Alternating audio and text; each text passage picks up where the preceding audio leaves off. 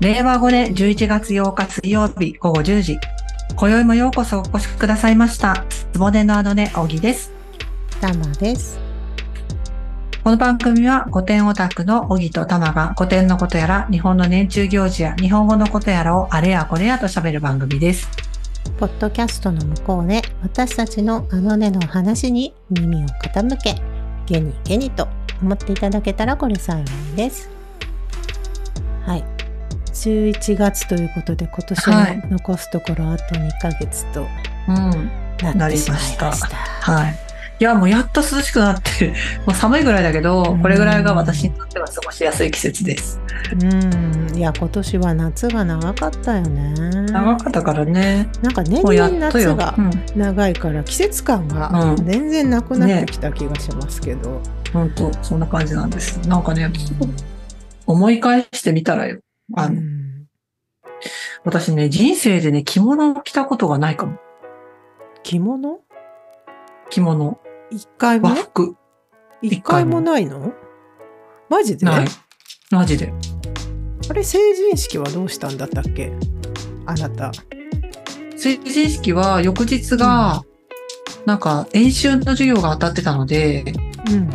成人式に行かず、学校の演習室で勉強してた。あー、そっか。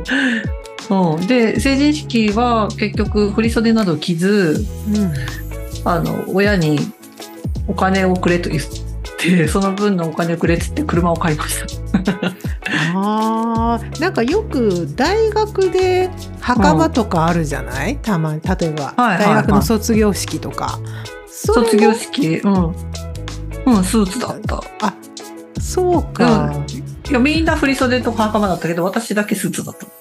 えー、私はなんか振袖は着たし卒業式はうん。袴をレンタルし、うん。結婚式は神社だから白むくという、もうそうなんてい。うの、うんうん古典オタクだから着物みんななんかさ 着物色目とか柄とかさ結構着物にロマンを感じる、と思いきや意外と小木ちゃんはうん。着物と縁があんまなかったってことだからそう言われたらそう、着てるイメージないな。うん。ないでしょ。なんか着物よりもジーンズとか、うん。ね、パンツスーツとかのイメージでしょ。そう言われたらそうだね、うん。だけどさっき言ったような行事を象徴的行事を残すと、あとはもう着物は、ね、それこそほら日常着物好きですみたいな人以外は、うん。まあ今の暮らしをしてたら着る機会ないか。ない。だから、それこそね、儀式的な結婚式とか、卒業式とか、七五三とかね。うん。まあ冠婚葬祭か。結婚式もだからまあそれこそ子供がもしね結婚とか将来になったら留め袖というかさ、親は着物の人もまあいるから、うん。まあ、この先着る可能性はあるけどね今んとこないの？あなんかその顔だとなさそうだね。ないない。だってさ、入らんくない？着物服が。いや着物はでもそのあたりはさ例えば太ったとしても自由自在にさ、ある程度どうにかなるのが良さじゃないのかな、そうか。なんかね、まあ、11月で七五三シーズンだけど、そうだよね。そっかそっか。うん。ちごさんが着物着る最初のチャンスかもしれないもんなそうね。今の中で言うとうん。と思う。ああ、どうかな。うん。そうなんだけど、まあ私にとって七五三っていうとさ、そういうその子供に着物着せてキャッキャするような感じではなくて、うんどうしても、あそこにつながるわけですよ。何ですか？七五三といえば七五三。絶対また、またって言うと思うけど何、千歳飴違う違う違う。いや、もう源氏物語ですよ。七五三？七五三。源氏物語で七五三して。た？嘘。だよ。本嘘知らないの？当じゃあ今パッと言われてあそうだよねっていう人はよっぽどオタクかおぎちゃんと同じ思考回路かどっちかだと思うけど。え？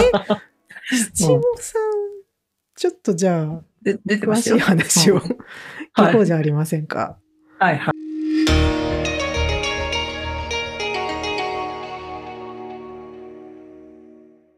まあちょっと源氏の話は置いといて、うんまずそのだ置いとく。まずこれを言わないと話が始まらないから。はいはい、なんでしょう。うん、まず、じゃあ、そもそもなんですよ、いつものね。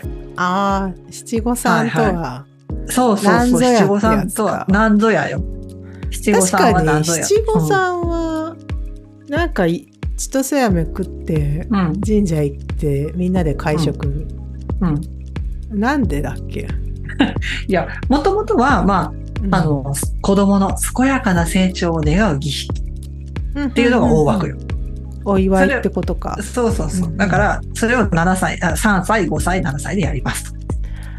これなんか、うなんでそもそもこの年齢なんだろうね。あ、えーっとね、まあ、あの、それぞれの年齢で行われてた儀式っていうのが由来なのよ。ああ、うん。別々のってことか。別々の、別々の。3歳？そう、3歳は、まあ、あの、子供が初めて髪を伸ばし始めるっていう髪置きっていう儀式。あーまあ、それまでは坊主よ、みんな男女問わず。男女問わず？そうそう。そっかにあの、2歳ぐらいの髪の毛ぽやぽやの子いるからね。ハゲみたいな子いるから。そう そうなんだねいるいる。だからみんな剃るわけよね。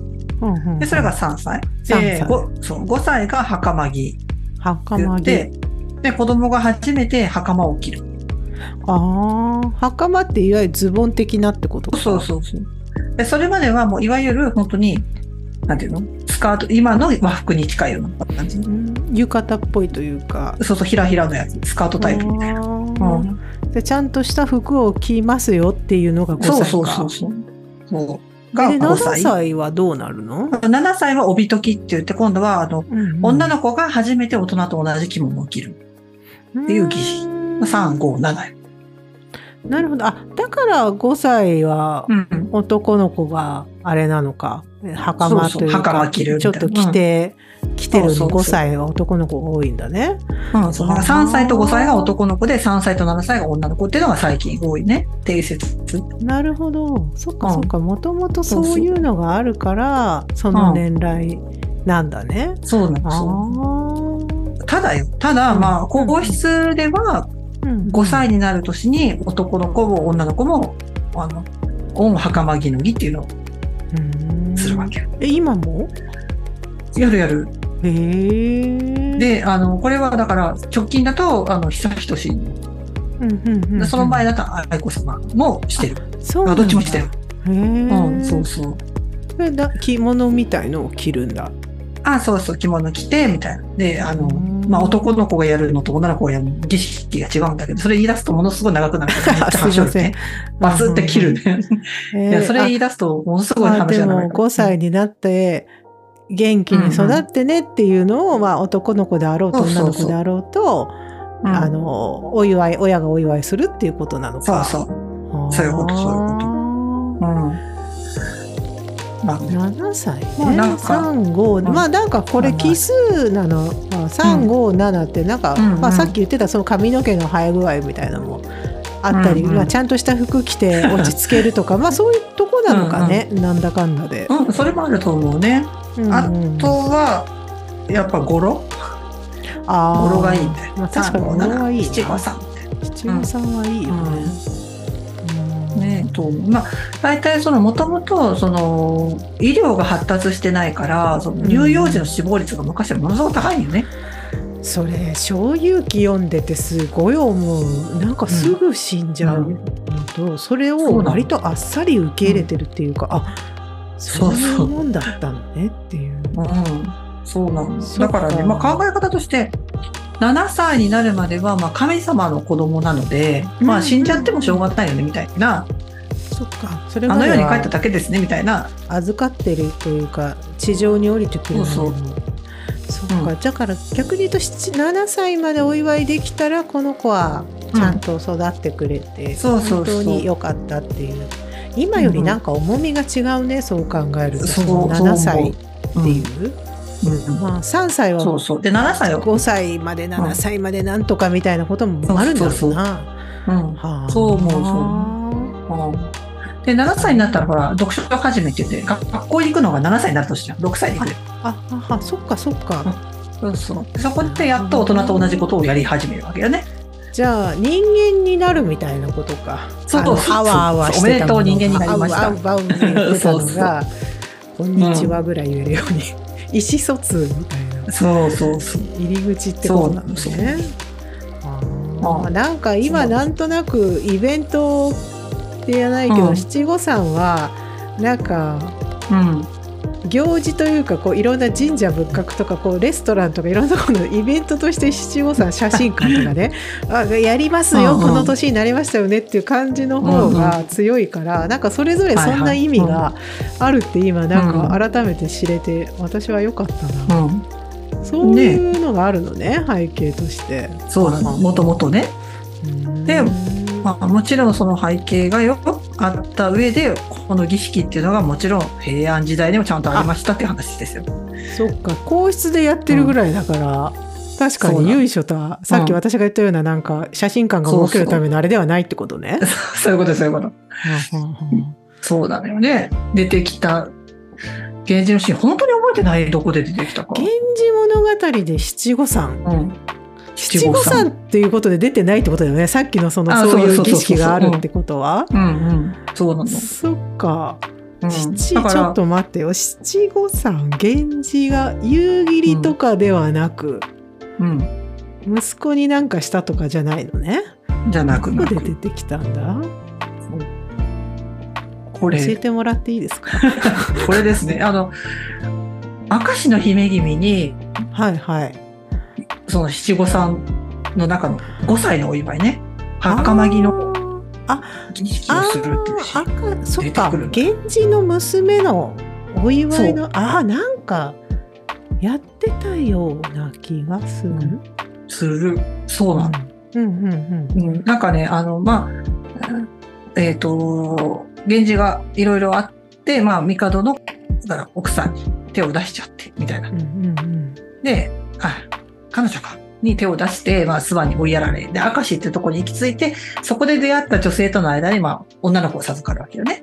うんで、そして、まあ、その直後に、都に帰ってこいと言われて帰ってきました。うんうんで、その女の子を、紫の上のね、幼女に出すのよ。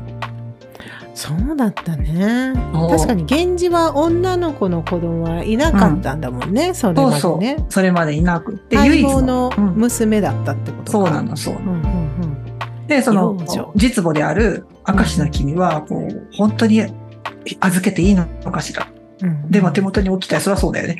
で、迷っじゃあそりゃそうだよ、たね、この人何するかっていうと、うん、占いジプシーになるのよ。あれ明石の君そんなキャラだったっけ？占い？うんそうなのよ。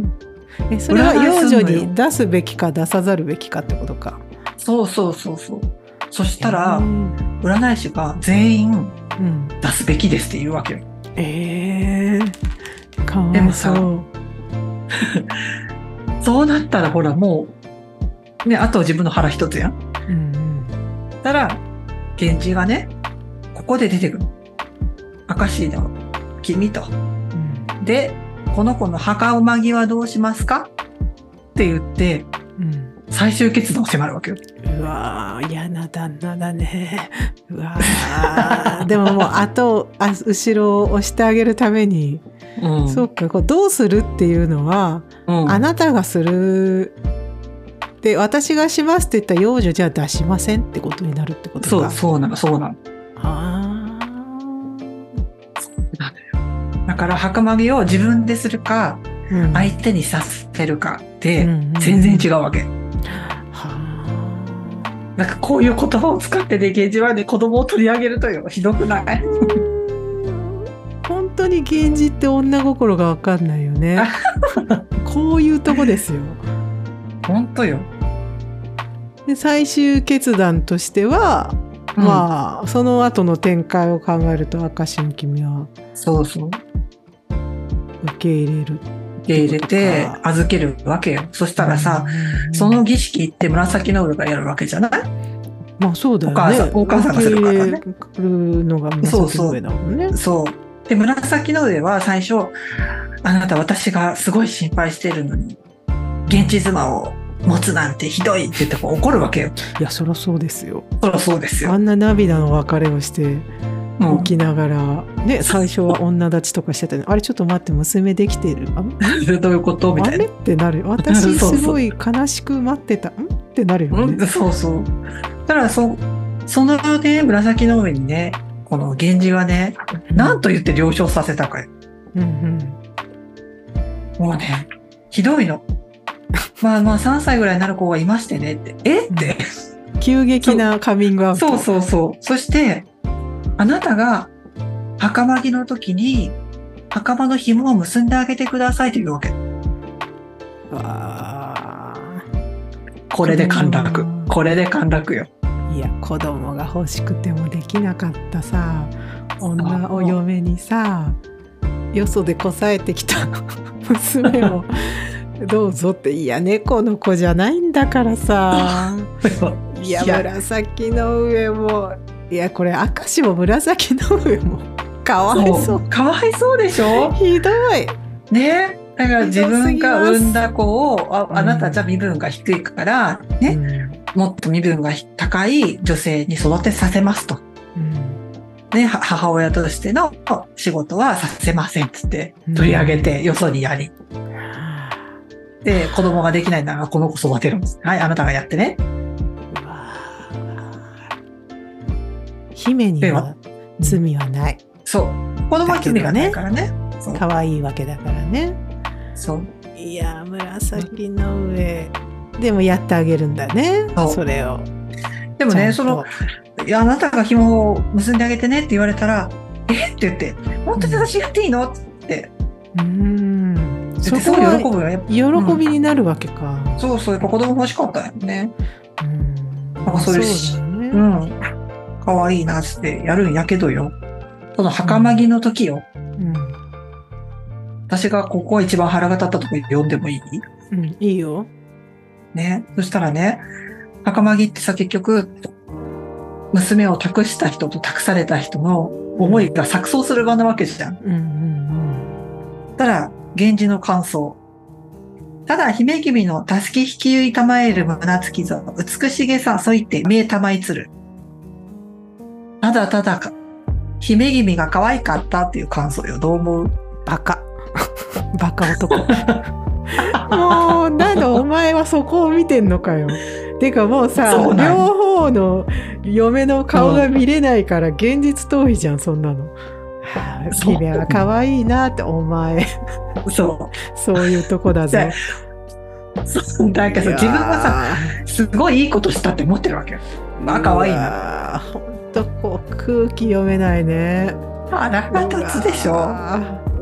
あ娘可愛いじゃないんだっつうの。うまいことお収まる収まるべきとこに収まった俺の手柄とか思ってんじゃない？ほんとそう、もう、くそ、本当にケンジは本当さ年を追うごとにそういう空気が読めなくなっていくよね。いやーねえもうひどいわこれよでもなんかそんなにさ、うん嫉妬で苦しんだ紫の梅がさ、その役をやってって言われたら嬉しいって思うぐらい、うんやっぱ名,、うん名誉なというか大きな儀式だったってことなのね、そのそうだよね。結局、親権を異常させる。この人にあさせます。そうか正式な後見人、そうそ本当の娘ってう。うん。ことを披露じゃないけど、うんそれぐらい大きな儀式っていうことなんだ。そうそう。だから、実際ね、お客さんも呼んでるんよあそっかそっか披露する。って感じ？披露してるから、うん。だから、やっぱり、この娘はこの人が育てます。母親です。っていう風なのを、こう、アピールする場なんよね。じゃあある意味紫の上は、こううんみんなに正式に源氏の制裁で、うん。まあ、娘の養育をする人ですよって、うんお披露なんて言うんだろうちゃんと言ってもらったみたいなことにもなるってことなのか？なそういうことよね。ああ結構重いことなんだねこのシーンは。そう。だから、唯一の女の子を育てるのはあなたにさせますっていうわけでしょ、うんうんそうだでね。、ね、で当時の貴族ってやっぱり女の子を産むことが大事だったよ。その女の子は将来は？将みたいなこ来は。とだもんね。そうそうそうそうう。んうんうんいや国務になる可能性がある。うん。あるわけだから。いや、それ、やっ明石の君はかわいそうだよね。まあでも、そういうことを考えた上でも、母親の身分が重要うんというか、置かれてる位置が重要だから、そうそう紫の上に。なあなんかすごい政治的だね。なんか、すごく。そうなあの、娘の、今の、現代の娘の我が娘の成長とか、そういう軽い話じゃないんだね。そうそう。うん。だから、明石の姫君が、明石の君が頭領の娘じゃん。うん、あ、そっか、そうだよね。んそうそう。で、えっ、と、紫の上は、まあ、皇族の流れでしょ？うん兵部教の宮の娘だから。そうだ。うん。だから、頭領の娘が育てた子よりも、まあ宮家の娘が育てた、うん、娘の方が格が上がるからって取り上げとるわけやけんさ。もうほん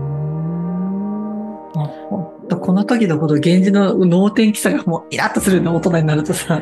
いやでもそれ言うならさ本当なんで紫の実を制裁としてきちんとさ、扱わねえんだよっていうそのなんかよくわかんないフランスかよみたいなさ、事実婚的な なんかも事うそんなような風にうん周りも思ってるんですから、そんなあなたっていうねうん。だって結局それもなあなあにしといてそういうことはやらせてさそう。源氏って分かってないよね腹立たしい。そう、これがね、しかもね、うんそれでね、余白を残したっていうのがわかるのがあって、うん参りたまえる、ま、参りたまえるマロードども、ただ明け暮れのけじめしなければ、あながちに目も立たざりきっていう、あの、書き方をしてる。要するに、お客さんを呼んではいるんだけど、いつも来るぐらいの人を呼んでるわけ。ああ正式なあれじゃないってことかその大々的な。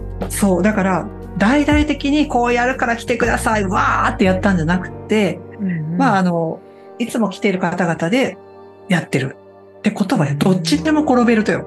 ああそれはあれ？紫の上に子供ができたらそないことにするってこと？う。もうできるでしょ確かにそうだよね。だし、もし自分がもっと身分の高い奥さんをもらった時に、はいはいはい。ね、そこに女の子ができたら、ああ。やらしいね。もうさ、ね、ずるかろ現実ってもうう本わー。いや、本当困ったと思ってもうこれよ。なんかね、これがね、ガチってイラッとするわけ。なんでなんか「源氏物語」の七五三ってほっこりする話かと思ってた。イライラしております。おぎちゃんが。なるほど。で、いや、で、これこ、今度七五三のネタやろうかって話をしてから、改めて読んでみら、見たら、うん。ん。ハモってのこれ。だよ。そう、腹立っなるほどな。おかしくねみたいな。あた。で自分、若い頃に読んだ時気づかんわけよ、こういうことに。ーいや気づかないよ、そう。で、自分が会社の社内政治のこととか、うんね、こう母親になっての立場とか、男の子いて女の子いてとか、そんなうんのをずっとやってきた上で、このサクッとあるたったのこの4行しかない。ここ、じゃあ後で見せるけど、4行しかないこれを読むだけで、うん源氏の腹黒さとかが分かって、深読みできちゃってイラッとする。本当晩年後半の源氏って本当性格が、あいやそれ考えるとやっぱ道田がモデルって思っちゃうよね。ね。わかんないよ。紫式部どういうつもりでこんなね。風にこのスーパーヒーローこんな風にしちゃったのかわかんないけど、ああそうなんだ。なんかしょっぺーな。しょっぱいです七五三平安時代七五三だけど源氏さ、物語の七五三はしょっぱいです。もうさ、いや、これもね、うん。本当大人になったから分かることですよ。まあそうですね。うん。確かに。まあ、ね何度読んでも発見があるんだね。源氏。ね。うんいや、本当にね、こういうとこですよって思います。なるほどな。で、で、それを、ここにもね、うん。ある仕掛けがあるんですよ。仕掛け？仕掛け。あの、紫の上はさっき言ってたけど、子供の恵まれなかったけど、明石の君が産んだ女の子を育てて、幼女を育ててるじゃん。まあそうだね。ママにな、ある種そうですねママになったってことだよね。そうそうそう。しかも結構いい関係だったもんね。そうそうそう慕われて。うんうんうん。ねえ何か思い当たりませんか？紫の上？うん。養女？養女。ん？何ですか？少子も一時期養子を育ててましたよ。あ、少子の養子って？少子の養子。誰だ？女子じゃなくて、あの男子ですね。もしかして。あの男子ですよ。そうですよ。あーあー、あーそういうことね。ああ、はいはいなるほど。さあ、誰でしょうか？どうぞ。厚安親王。そう。は亭主の忘れがたびの厚安親王をあ、うんうん、そうだ一時そうだ。育ててました。結構若い時にね、引き取ってそうだ。そうなの。あれもだって道長が引き取らせたんじゃね？えのそうだよ。これは。そうだよ。うん。源氏じゃん、そうなってくると。そうじゃん。ん。あれ？あれ？そうか、ねそうだね。あ、そそうか、はっきりさせないってそういうこと？う。うん。ああ、同じ、ああ、そういうことね。ね。なんだよ。いや恐ろしかろうが何これ、怖っそういうことね。怖いやろ。いやそっかそっか、少子が、じゃあ、あれか、七五三をやってあげたってことか。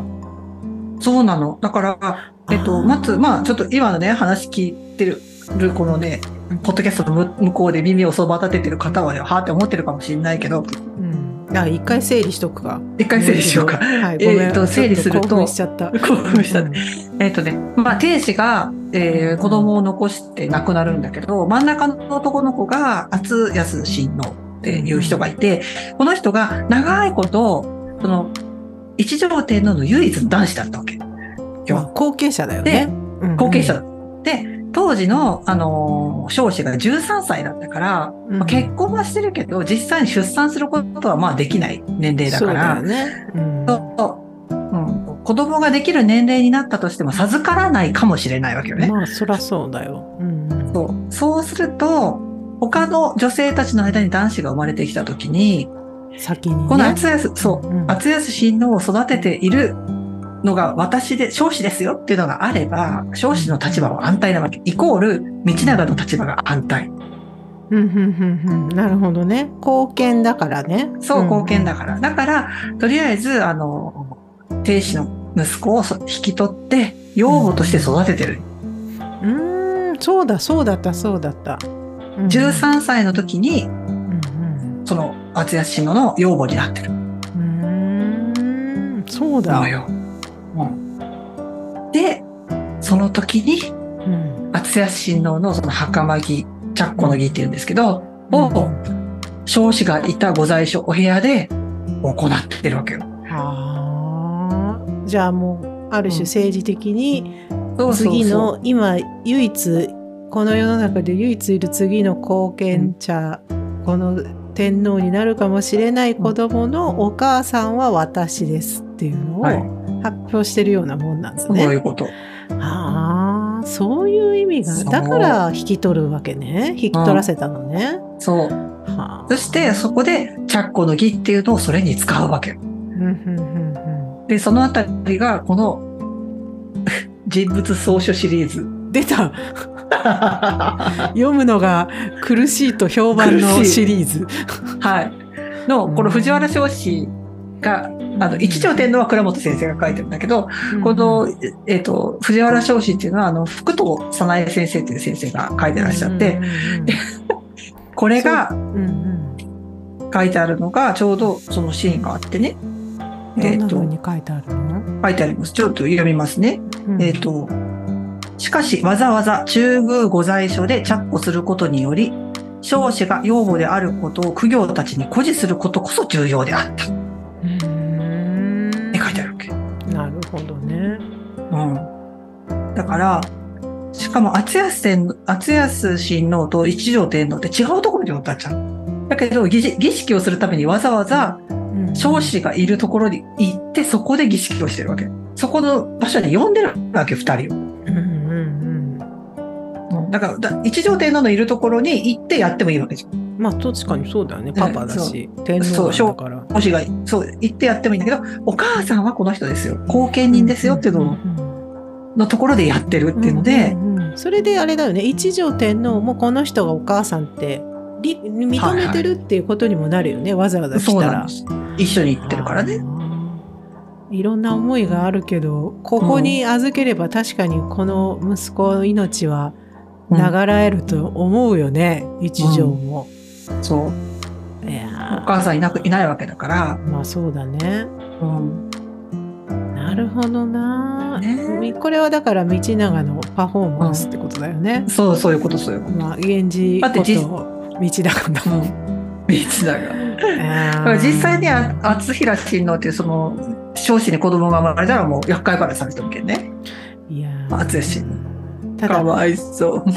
唯一の救いなのが少子は結構可愛がってたもんね、そうそうそう。すごく可愛がってた。これが多分道長にとっては計算外だったんだと思うけど、うん。そうよね。うんだってやっぱりね母性が生まれちゃってるからな、うん、これが少子にとってはでも良かったかもねこのこのことが、そうねね。父親の目論見みとは変わったかもしれないけど、うん。いや多分ね、それはね、厚吉親王を大事にするってことは、イコール、一条天皇を大事にすることやったと。うんうんうんうん一条天皇は厚吉親王をどうしても天皇にしたかったっていう。そうだよね。そうう。んだけど、道長の推しに負けて、厚平を、うん少子の子供をしてるもんやけん。うんうんそれで、それに関して少子激怒してるからね。そうだよね。そうそうそう。まあ私すっ飛ばして話に行くなんて激起こしてるから。やっぱり少子もある種お母さんになったってことだよね。うん、それもあると思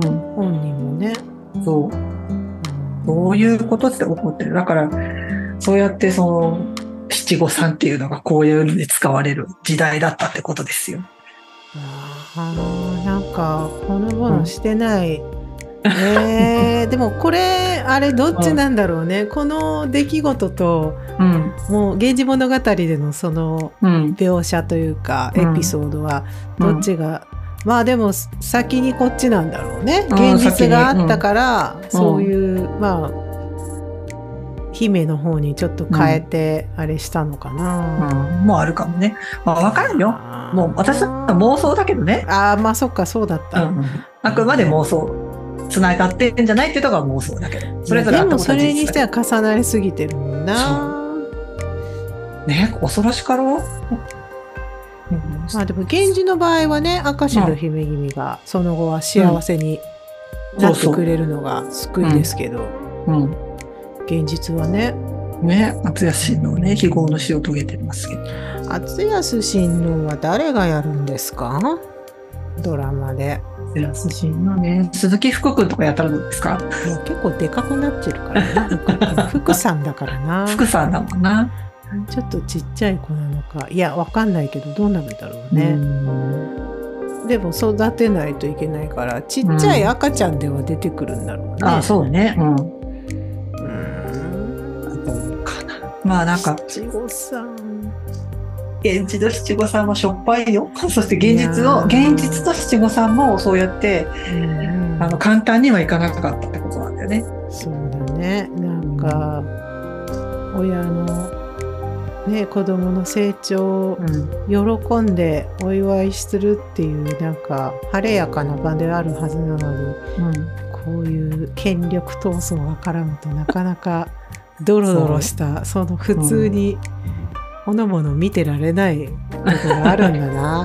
うわー七五三、えーだからもうね、うんこうあ可愛い可愛いって見てられるっていうのは今の現代っていうのは本当にいいことなんだろうなって幸せなんじゃない？ね。まあ、うん。本来のねうん。それが本来の七五三であるっていうそうそうそう。なるほどそうなんだね。い。やーなんかいろいろ考えさせられましたな今回。ね、あよかった。こう何でも現実に持っていくって言われるんで。いや、いや、なんか、おあ、そういうことねっていうので、ちょっと今回はなんか、まあ、なるほどなっていう感じ。おぎちゃんは？いやなんかねあのね、節目節目のお祝いってやっぱ由来があるんだけどね、こう政治的に利用されると子供置き去りになってる感じがしてかわいそうだなって思うね。うん、なんか、もう純粋にね、あの、元気で育ってねって思える今が、ね、親としては幸せなのかなって思うけどね。そうだね。本当に検事は嫌なやつだな。ということで、一だが嫌なやつだったんだよ。こうはい今日はまあでも、うん、なんかいろいろとこの後も一人で考えたいなって思っちゃった。あら、ほんそういうことで、はいちょっと今日ははい。そろそろうん。お時間ですね。はい。じゃあ、話は尽きぬものですが、つぼねのあのね、今宵はここまでにいたします。次回は11月22日水曜日午後10時。いつものつぼねでお待ちしております。番組の定期購読の登録もぜひよろしくお願いします。では、またお会いしましょう。あら、あらかしこ。おやすみなさい。い。